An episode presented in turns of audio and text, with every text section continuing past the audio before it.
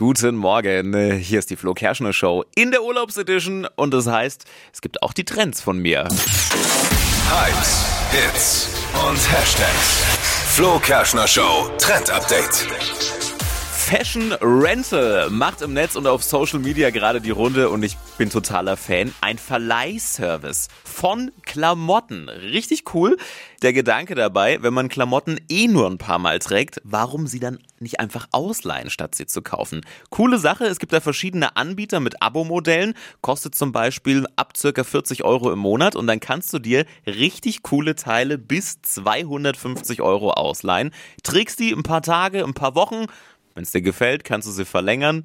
Wenn du dann meinst, ist durch, schickst du die Sachen einfach wieder zurück und kriegst die neuen Teile. Richtig cool, nachhaltig, weil weniger Zeug in den Müll fliegt und man kann vor allem mehr Sachen für kleines Geld ausprobieren. Geht übrigens auch für Handtaschen, habe ich gesehen.